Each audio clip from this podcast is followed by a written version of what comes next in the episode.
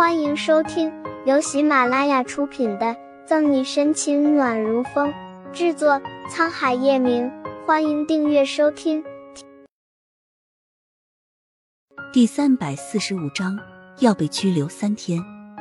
沈西他是不敢得罪，但一个小警察和他叫嚣，不教训回去，他以后还怎么在上流名媛圈混？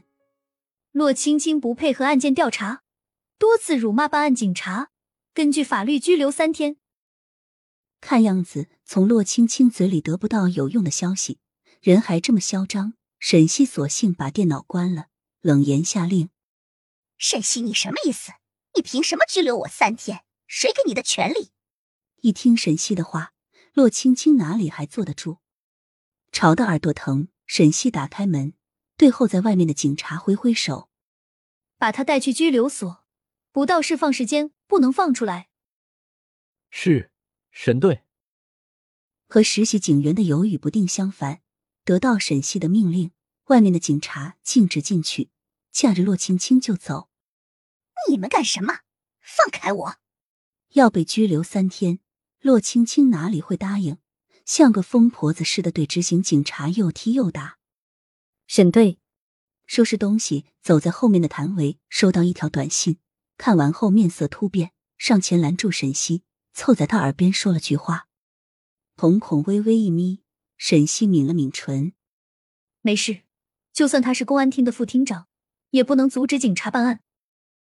二二叔，骂骂咧咧的洛青青突然停下，诧异的看着面前的人，愣住片刻后大哭起来。呜，二叔，你终于来了！仿佛是找到靠山，有了底气。洛青青手上一个用力，就把压着她的两个警察甩开，抱着洛浩南痛哭流涕。好了，青青，大庭广众之下成什么样子？洛浩南拿出湿纸巾擦去洛青青哭得晕花的妆，假装怒斥：“洛家的人谁不知道，洛浩南不爱自己的亲生儿子，反而最疼侄女儿洛青青。”洛青青声音不小，把警局其他的人的注意力都吸引过来了。对于洛浩南的出现，早一分钟从谭维那里知晓的沈西，并没有多大的意外。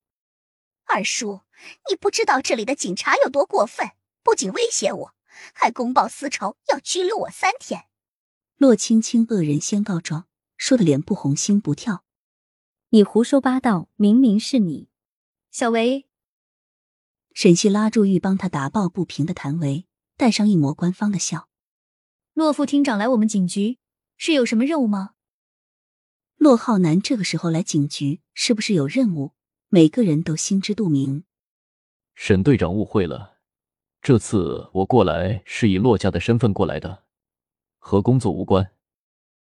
洛浩南沉静、官场老练的眼神，意义不明的盯着沈西，企图无形的给他施压。洛家的身份，呵呵，沈西能不明白骆浩南的意思吗？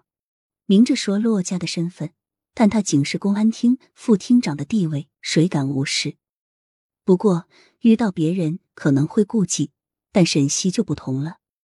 按律办事，不放过一个坏人，不冤枉一个好人，是他作为警察的原则和底线。看出沈西表情不对，洛青青以为他这是怕了，挽着洛浩南的手臂，高傲得意的望着他。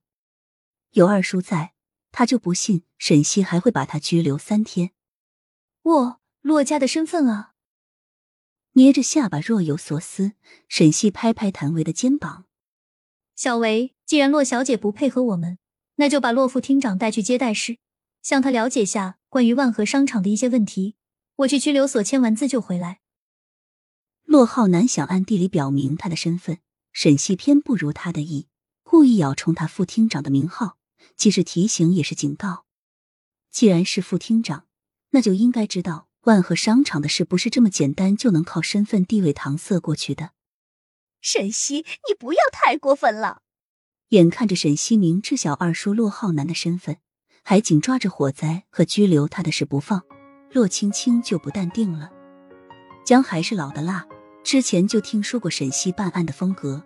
骆浩南不怒反笑：“沈队长，青青年纪还小，不懂事，冲撞了你还请你不要见怪。”回去我定当好好教育他。本集结束了，不要走开，精彩马上回来。